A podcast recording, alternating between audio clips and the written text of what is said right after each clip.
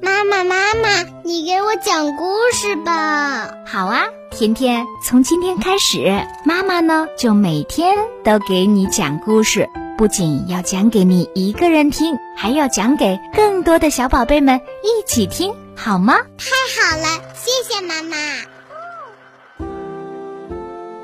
小宝贝们，你们准备好了吗？接下来就让甜甜妈妈给我们讲故事吧。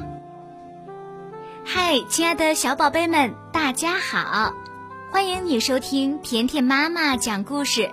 我是甜甜妈妈，今天呀，我要给大家讲的这个故事名字叫做《大金鱼在海边》。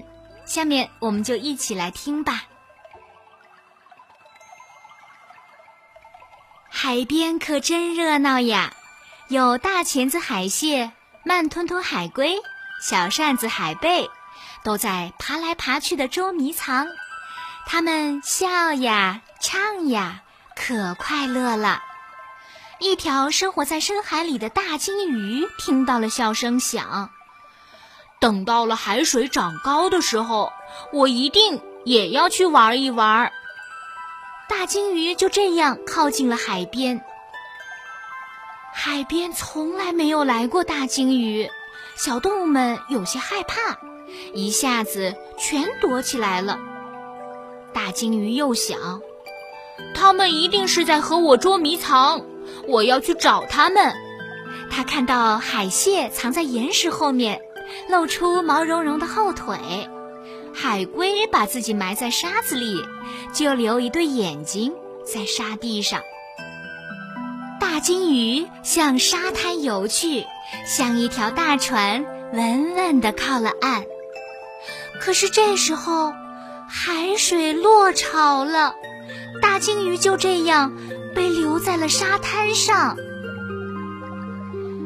太阳火辣辣的烤着沙滩，大钳子海蟹、慢吞吞海龟、小扇子海贝都要回家去了。他们说：“大金鱼好像睡着了，我们从它身边绕过去。”可当他们走过大金鱼身边的时候，听到一个微弱的声音在说：“快救救我，我快要死了！”啊！大金鱼闭着眼睛，真的快要死了。大钳子海蟹说：“大金鱼是为了找我们玩才来到沙滩上的，我们应该救它。”小扇子海贝说：“可是它那么大，我有点害怕。”慢吞吞海龟说：“大金鱼已经没有力气了，我觉得它一点儿也不可怕，很可怜呀。”大家就开始动手抢救大金鱼了。慢吞吞海龟请来许多的海龟兄弟。他们从大海里背来一桶桶的水，浇在大金鱼的身上、嘴里，大金鱼就不会干死了。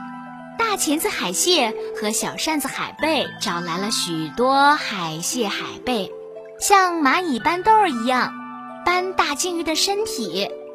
可是不行，大金鱼实在是太重了，大家费了好大的劲儿，大金鱼。还是在原地，大家只好学海龟，不断的给大金鱼身上浇水。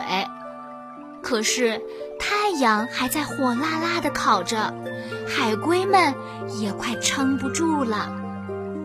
我们得找别人来帮忙。慢吞吞海龟提议说：“大钳子海蟹马上说，我认识小猴子，他就住在沙滩边上，我请他帮忙。”大家就找来了小猴子。小猴子看着搁浅的大金鱼说：“不行，光凭我们用力气搬一定是不行的。我们可以用绳子拉呀。”于是小猴子找来了绳子，大家用绳子系住大金鱼的身体。小猴子喊：“一、二、三！”大家就开始拉，可还是不行。小猴子想了想，又请来了大象，大象帮忙一起用力拉，可还是拉不动。大象说：“哎呀，光凭我们用力拉是不行的，我们还可以在大金鱼的身体下面垫上圆圆的木棍儿，然后再拉。”大象又找来了老虎帮忙，老虎和大象一起搬来了许多的木棍儿。他们把木棍儿塞进鲸鱼身体底下松软的沙里面。老虎说：“哎，别光拉了，有的时候啊，推要比拉更省力。”于是呢，大伙儿有的拉，有的推，大鲸鱼的身体真的开始动了。大家就用这样的办法，把大金鱼运到了海水里。大金鱼到了海里就醒过来了，他感谢地说：“真没有想到，我到了一次海边，能认识这么多聪明又热情的好朋友。”大伙儿都说：“欢迎你再到海边玩，只是别太贪玩，忘记了回家。”大鲸鱼就要回家了，它游到大海中间的时候，喷了一个大水柱，就像公园里的喷泉。那是它在向大家告别呢。好啦，亲爱的小宝贝们，今天的故事讲完了，我是甜甜妈妈，感谢你的收听，明天再见。